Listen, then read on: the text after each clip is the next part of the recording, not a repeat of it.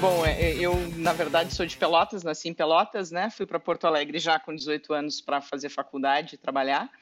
Mas uh, eu comecei estudando eletrônica, eu sou de formação técnica eletrônica, fiz um ano de engenharia e vi que esse negócio não era para mim e fui uh, então para a área de marketing, né? Fiz publicidade e propaganda, mas no meio disso eu comecei a trabalhar uh, com comércio exterior, né? Eu trabalhei um ano numa empresa de comércio exterior, na verdade num despachante aduaneiro, porque 1990, 91 a gente não falava em assessoria, né? E aí, uh, aos 22 anos, uh, tive a ideia, com mais duas sócias, de abrir a Brasport Sul, que na verdade eu começo na área de comércio exterior, concluí a fac faculdade de marketing e desde 92, agora dia 2 de setembro, a Brasport Sul está fazendo 30 anos né, de atividade.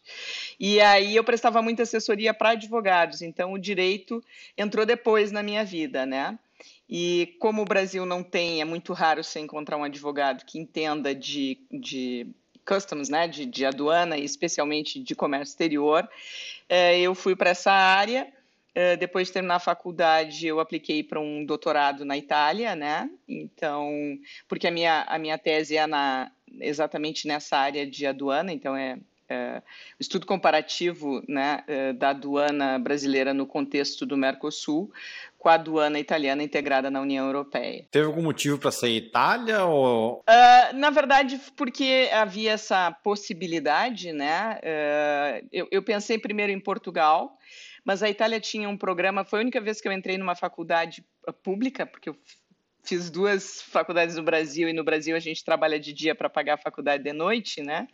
É, e na Itália existia esse programa que a gente não tinha direito à bolsa, mas a gente não, não pagava, né? E aí eu apliquei para um projeto, pro, apliquei o meu projeto lá, e foi aceito e eu tive a belíssima oportunidade de em quatro anos morar dois em Roma né? A gente eu ficava seis meses no Brasil seis meses lá. E foi foi minha primeira experiência morando fora, mas por conta da Brasport Sul, é, eu sempre trabalhei com o pé no Brasil, mas com a cabeça fora, né? Uhum. Então a gente trabalhava com o mundo inteiro, porque nós éramos também agentes de carga, né? Então eu tive contato uh, com, eu diria praticamente com todos os continentes, com certeza, e com muitos países, né? E eu também viajar sempre foi uma paixão. Então a coisa nasceu daí. Mas a, minha história com o Canadá é bem diferente, né? Eu vim para cá visitar um amigo, eu estava de férias, vim passear. Então, antes da gente chegar no Canadá, né, conta um pouquinho da, da, da, da Brasport. Era importação e exportação de bens? Que tipo de coisa que vocês traziam? Tudo que você pode imaginar, a gente Uh, e depois, quando eu fui para o direito, então, né, a gente acabou ampliando, a gente acabou trabalhando desde uh, consultoria para clientes que queriam exportar os seus produtos, descobrir novos mercados, e o trabalho de desembaraço aduaneiro mesmo, de agenciamento de carga. Né, a gente começou a fazer basicamente o foco era se tu tinha uma operação fora do Brasil ou se tu queria importar algum produto, a gente poderia te dar uma assessoria completa e assim a gente trabalha até hoje. Hoje eu tenho mais três sócios, né, que foram lá atrás são meus ex-funcionários e que viraram parceiros, né? Em 2010, quando eu fui para a Itália fazer o doutorado, Uh, eu propus, eu abri a, a, sociedade, né? Eu já tinha gente comigo Hoje, sei lá, o pessoal, a Brasport Sul vai fazer 30 anos, eu acho que o Leandro, a Dani estão comigo há quase 25, a Melissa há 20, né? Então, essas pessoas já eram basicamente é, parte da, da equipe, né, parte da empresa. E hoje eles tocam a operação, eu dou uma retaguarda, mesmo estando aqui, né? Mas a operação roda muito, muito tranquila no Brasil. E isso nos colocou, Juliano, o fato de tu operar com vários países, né, me fez perceber assim as diferenças culturais de como se faz business, né? Isso, isso me deu um, um background acho bastante interessante, né? Claro, a experiência da Itália é um pouco mais profunda, é uma experiência mais acadêmica, mas eu também fiz muitas relações lá, né? Acabo, acabei e atendo até hoje alguns clientes de lá. Então, mas essa, essa coisa da cultura que a gente eu né, pensava a América do Norte como, como tudo igual. Estados Unidos e Canadá, para mim, eu, na verdade, eu nunca pensei muito em Canadá, né? Devo dizer. Mas é totalmente. É, é, é o 51 primeiro estado. Né? É, então, é, mas, Fala isso, eles ficam bravos, né? Mas, mas ficam com razão, porque é muito diferente fazer business aqui, né? Os negócios aqui funcionam de uma forma diferente. E quando você vai para a Europa, por exemplo, se você pega a Alemanha, se você me perguntar qual o país mais parecido para fazer negócio com a Alemanha, eu vou te falar Japão tranquilamente. Né? O, o, o, tipo de o respeito, os times, as, as exigências. Então a gente vai pegando um pouco desse, desse universo, né? Que é bastante diferente. Eu já vivenciei coisas muito. já, já coordenei projetos, né? É, na área de importação de uh, acordos internacionais grandes e também na área de serviço. E uma passagem rápida, assim, mas uma vez uh, meu cliente chegou para mim, ah, eu queria que tu coordenasse toda essa parte, era uma parte de engenharia e tinha, era basicamente serviço. A empresa espanhola contratava uh, as prestadoras de serviço no Brasil para realizar uma obra, né? E precisava alguém para gerenciar toda essa parte de, de câmbios e, e, controlar planilhas, etc, etc. E eu, eu falei, olha, eu não faço isso, tá, mas ok, estou fazendo toda a importação, faço isso também. E aí eu comecei a fazer isso e me dei conta que os números não estavam fechando. Né? Aí mandei um e-mail para o pessoal e tal. Passou uma semana, passou duas semanas, era uma empresa de Bilbao. Isso, estou falando de 15 anos atrás, pelo menos.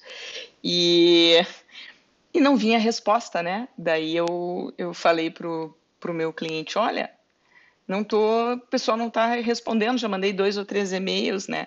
E o meu cliente falou, olha, Paty, é, assim, eu não mandei o e-mail deles para ti, porque tu vai ficar, tu é baixinha, tu vai ficar muito braba, porque as baixinhas, a minha mulher é baixinha, os baixinhos são muito bravos. Eu falei, por quê? Porque o cara respondeu que não trata com mulher. E aí, e daí eu falei assim, e tá aí agora? E ele falou, não, eu vou responder para ele que aqui no Brasil não interessa se é homem ou mulher, interessa a competência, então ele vai ter que tratar com você. E aí ele respondeu e me copiou no CCO, né? Então a gente uh, vivenciou eh, experiências, uh, Juliano, de todo tipo, né? Na área do business. Imagina, eu abri a minha empresa, eu tinha 22 anos, eu era literalmente uma guria, né? Então, uh, enfim, mas é, é, interessante, assim. Então, a gente rodou muito.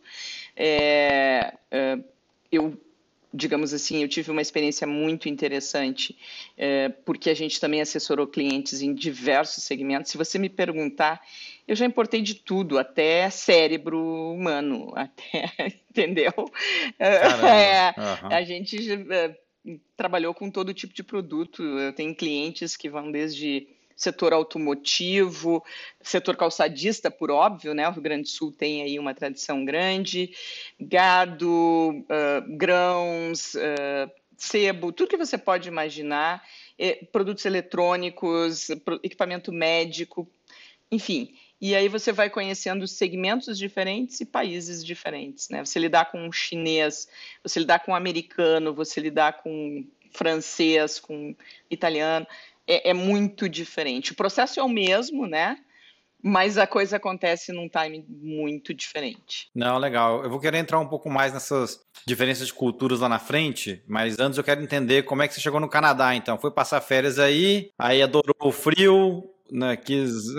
não, não, não. É, aqui foi paixão à primeira vista. Na verdade, eu tenho um grande amigo é, que é o João, né, que hoje é meu sócio aqui na Pampa, e o, o João é, e mais um sócio brasileiro, o Tólio, que tinha recebido um estagiário aqui do Canadá, que é o Oscar, que é o nosso é, sócio canadense, né?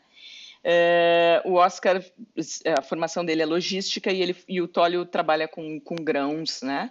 Então, o Oscar foi para o Brasil para uh, talvez viabilizar alguma exportação de grãos do Brasil para cá, ou alguma coisa assim.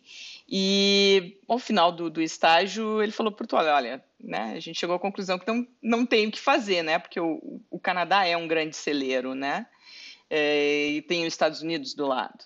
E a logística para o Brasil ela é muito complexa.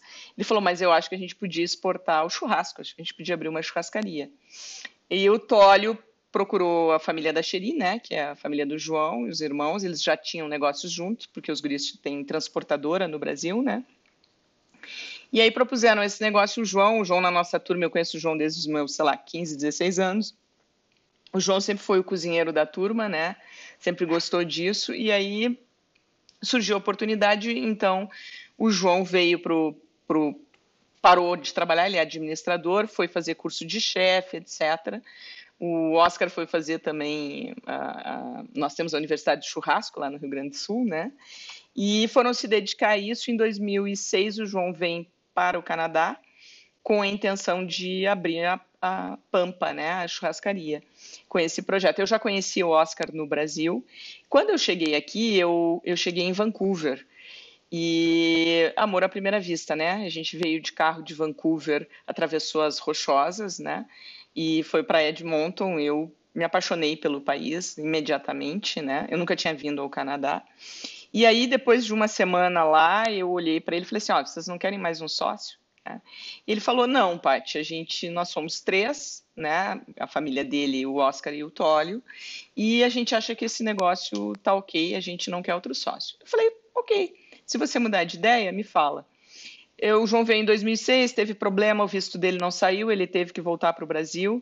Em 2008, ele volta para o Canadá, se emprega em, num, em restaurantes, né, para ter essa experiência aqui de trabalhar em cozinhas. O Oscar, nesse momento, vai trabalhar como, como server, como garçom, né? Uh, e aí, em 2010, eles encontram a, o, o lugar para abrir a primeira churrascaria. E o lugar era o dobro do tamanho. Então, em vez de ser uma churrascaria para, sei lá, 120 pessoas, virou uma churrascaria para 250, 240. E aí eles precisaram fazer o dobro de investimento. E surgiu a oportunidade, ele lembrou de mim. Aí, aí de repente, eles, eles, precisaram de mais um sócio, né? aí eles precisaram de mais um sócio. Eu já tinha vindo aqui, eu conhecia todo mundo. E eu conheço o João, enfim, a gente tem uma longa trajetória, conheço os irmãos, conhecia a família, né? de, de, longa data, e aí surgiu o convite na hora, eu disse sim, né?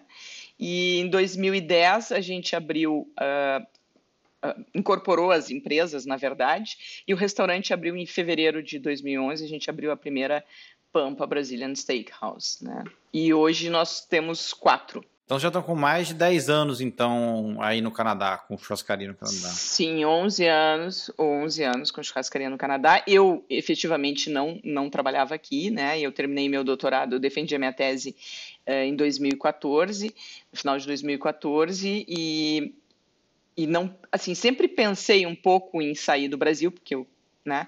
Especialmente depois que eu morei na Itália, é, a gente tem um peso de morar no Brasil, né, Juliano? Você não mora há muito tempo, mas é, eu acho que o Brasil é um dos melhores lugares do mundo para se ter negócio, porque se você trabalhar certo, se você se esforçar, você vai crescer. Você tem 200 milhões de pessoas, não é possível que se você for minimamente competente, você não vá conseguir ter sucesso, né?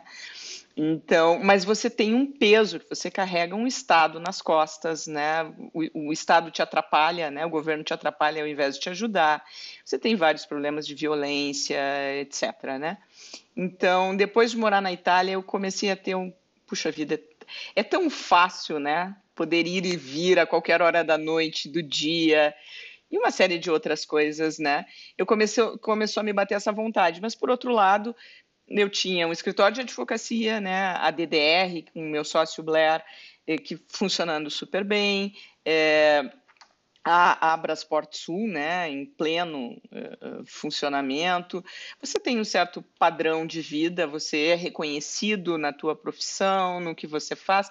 Então é difícil sair dessa situação cômoda, né? E o que, que te fez então largar tudo, né? Você falou, tinha negócio no Brasil, aqui você estava só como sócio investidora, então bem ou mal já tinha gente tocando negócio é, não, eles não, né, vou falar, entre aspas, eles não precisavam de você no dia a dia, né? uhum. né? Não, claro que não. não é, é, é, Então, assim, o que, que te fez, então, deixar a família, deixar amigos, toda a vida se construiu lá para para começar de novo no lugar novo? É, uh, eu acho que, que esse peso, né, de você não adianta, por mais que eu trabalhe, por mais que eu ganhe dinheiro, você vive num condomínio uh, fechado, né, com segurança armado, você vai sair de noite é, se você tem um, um, mulher sozinha, né? Eu tenho um SUV no Brasil, você vai sair com carro, você é. Uh, uh, eu fui assaltada à mão armada dentro da minha casa em 2006, né?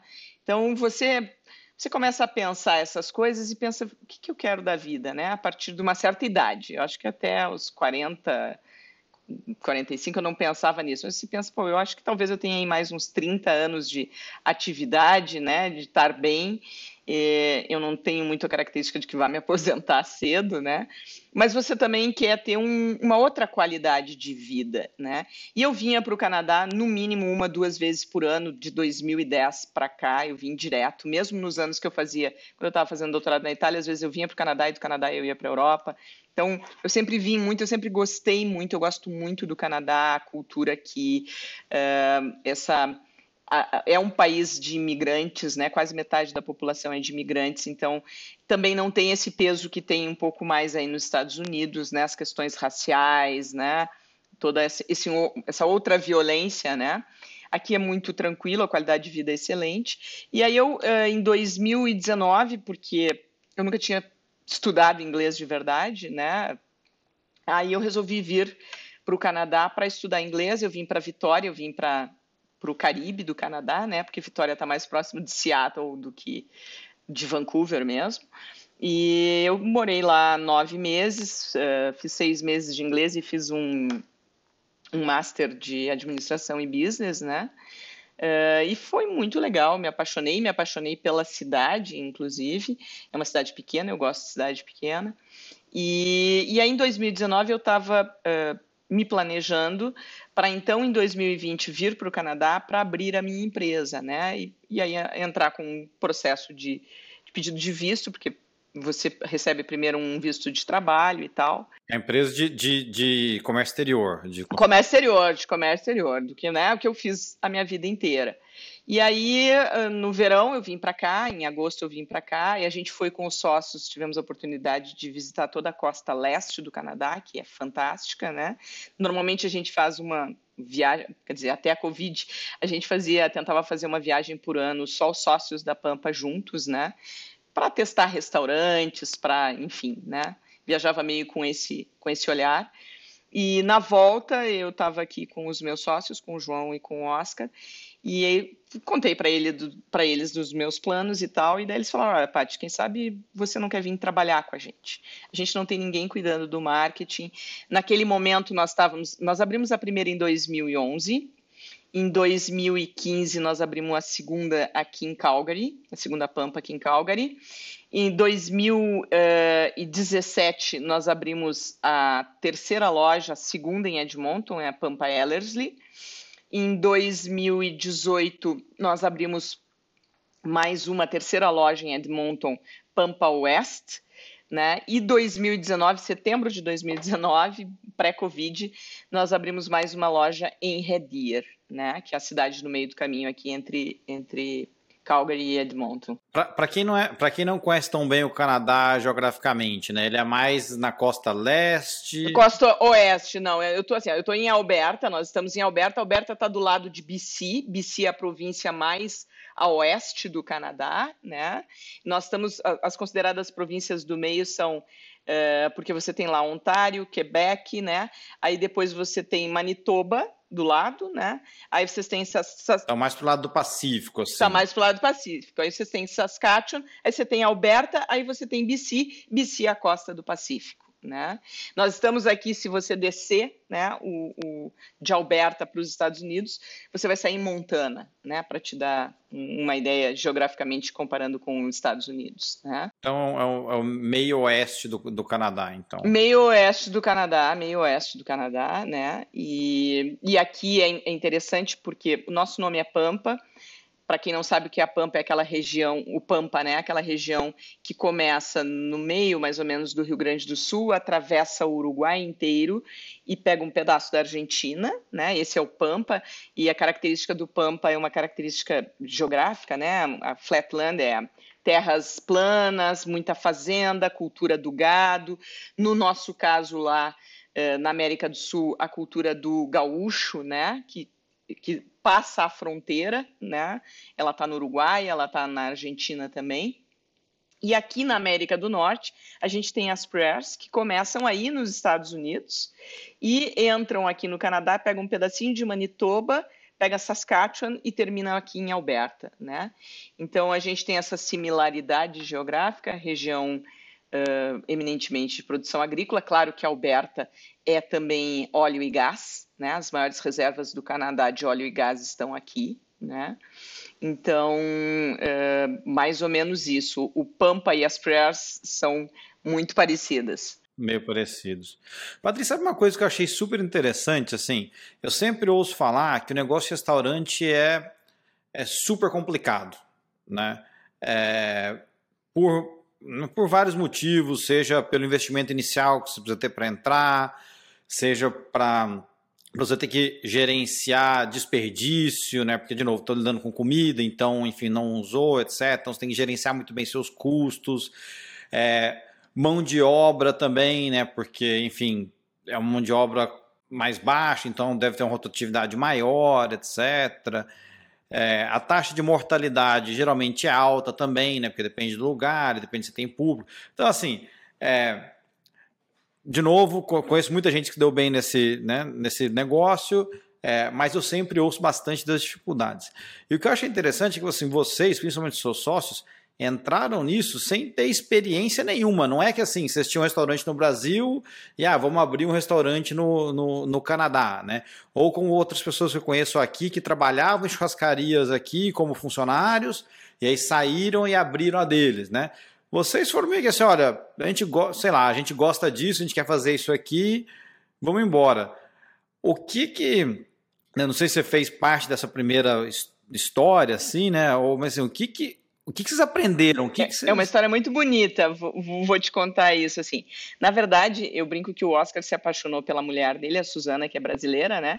E pelo churrasco, né? Eu não sei o que aconteceu primeiro, eles que não me ouçam, né? Mas, assim, a história que o Oscar conta é muito interessante, porque o Oscar, ele é nascido em El Salvador, mas ele veio pequenininho para o Canadá, então ele, ele cresceu aqui, né? Eu brinco que ele é o único canadense que eu conheço com cara de latino, mas a cabeça é de canadense, né? É, e o Oscar, é, então, foi para o Brasil, se apaixonou pelo churrasco, e o Oscar conta uma coisa que para gente, especialmente para mim, que sou gaúcha, né?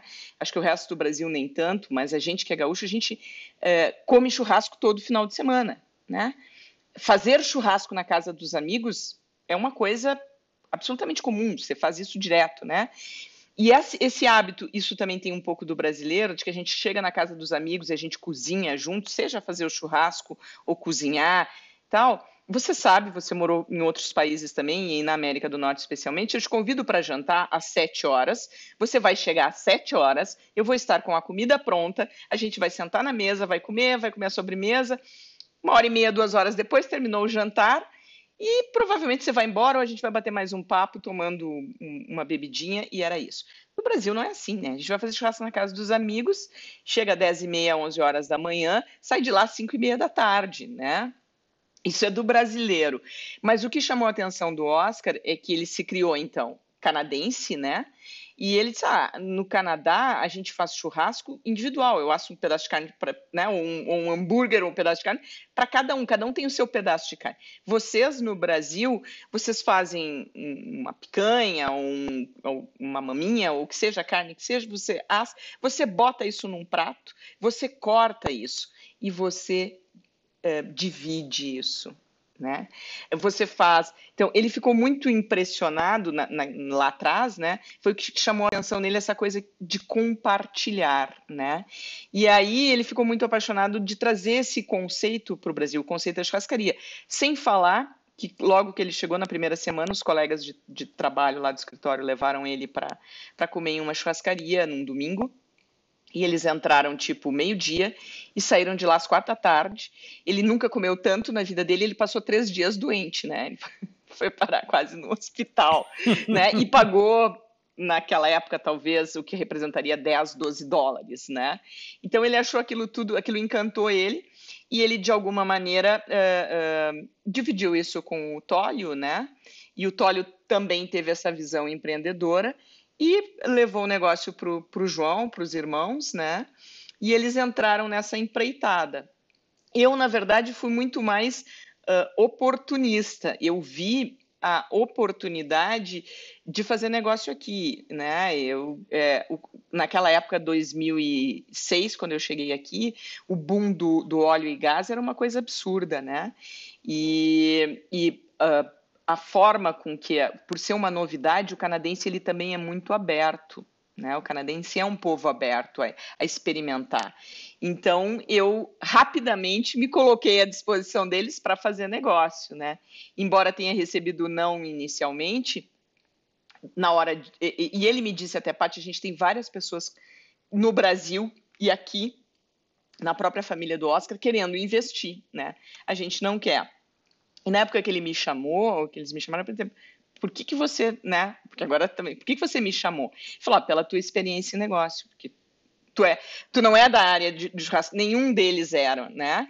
É, então ele queria alguém que pelo menos tivesse, soubesse como se fazia negócio. Uma das coisas que ele me falou foi a coisa da taxa de mortalidade. Ele falou, olha, no Canadá, é, de 100 restaurantes que abrem por ano, sei lá, 60 fecham, uh, etc. Eu falei, João, porque a gente era amigo, né? Então, quando você tem uma relação pessoal, uh, você tem sempre mais cuidado, eu acho, né? E ele, ele me falou várias vezes, ah, você tem certeza? Eu falei, João, olha só, para mim é como botar dinheiro na bolsa de valores.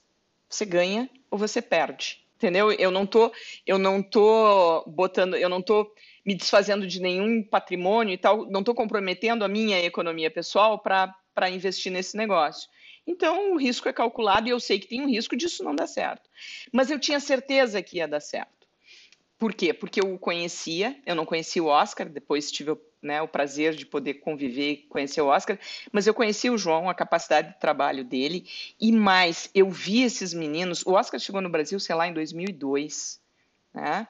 Uh, eu vi o esforço deles, uh, eles mudaram a vida deles. Eles foram para uma área que eles não conheciam nada. Mas o João foi fazer curso de chefe, o Oscar foi fazer escola de churrasco, eles foram estudar. O Oscar voltou para o Brasil, eu lembro da mãe dele comentar do, do desprazer dela de ver um filho formado numa universidade trabalhando como server. Né? Ela, ela, para ela, como mãe naquele momento, aquilo era muito difícil, porque o filho tinha estudado, por que, ele ia ser server? Né? Para entender que isso é um processo. Então, eles ficaram 2006, quando o João veio, ele já veio uh, também trabalhando, né? Em alguns restaurantes que aceitavam e tal. Uh, eles mudaram a vida deles e focaram nesse negócio. E foram estudar, foram trabalhar como funcionários, claro que não em churrascaria, né? E, mas eles foram entender do negócio. Mas foram aprender de baixo, né? Foram colocar a barriga no balcão. Foram aprender. E, e aí, Juliano, completando o que você falou, né? Eu já tinha essa visão antes de trabalhar na empresa, hoje eu sou gerente de marketing da, da, do grupo, né? É, eu vou te falar uma coisa: é, é muito trabalho. É, eu falo isso para os guris, né? Eu acho que é, o esforço que você faz, você tem isso que você comentou, além de você ter aquilo que você tem normalmente nos negócios, todo negócio precisa ter colaboradores, né? Os colaboradores, dependendo, eu, por exemplo, na minha empresa, a Brasport Sul vai fazer 30 anos, eu nunca tive uma ação trabalhista. Isso no Brasil é uma raridade, né? Mas eu também tinha um nível de funcionário, o tipo de, de coisa que a gente faz dentro da empresa, você vai semeando isso, né?